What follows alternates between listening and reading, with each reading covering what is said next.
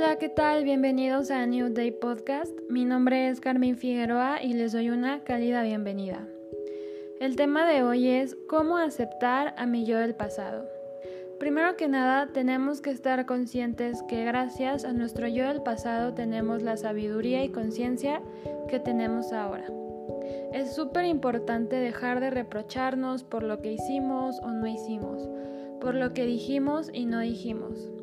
También la aceptación y el perdón hacia nosotros mismos son muy importantes para tener un presente pleno.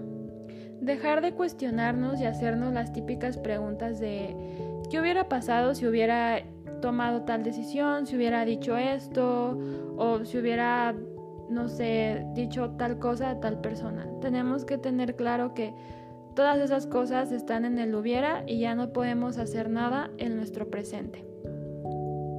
Justamente el fin de semana estaba viendo unas historias en Instagram que son de una chica que se llama Tani, que tiene una tienda que se llama Bravo, Vintage y justamente hablaba de sobre este tema, ¿no? De cómo nació Bravo Vintage, que es su tienda y cómo contaba, relataba toda su, su experiencia y puso un texto que me gustó mucho y me gustaría compartírselos porque creo que va muy de acuerdo con cómo aceptar a mi yo del pasado.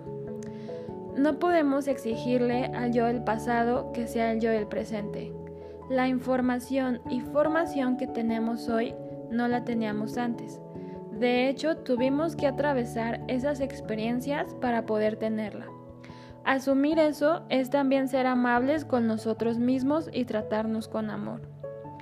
Enjuiciar nuestro ayer con las herramientas que tenemos hoy es injusto para nosotros. Creo totalmente que este texto es, va muy de acuerdo con, con este tema porque habla mucho como de la aceptación. Cuando nosotros aceptamos nuestro presente y lo que ya no podemos cambiar, viene de la mano con nuestro amor propio y también es muy, es muy importante abrazarnos y agradecernos por haber hecho lo que creímos mejor en ese entonces.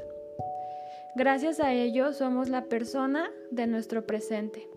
Gracias a ello podemos tomar mejores decisiones desde la experiencia y desde la conciencia. Y pues nada amigos, recuerden disfrutar mucho su presente, hacer las cosas que aman, amarse, valorarse y respetarse hoy y siempre.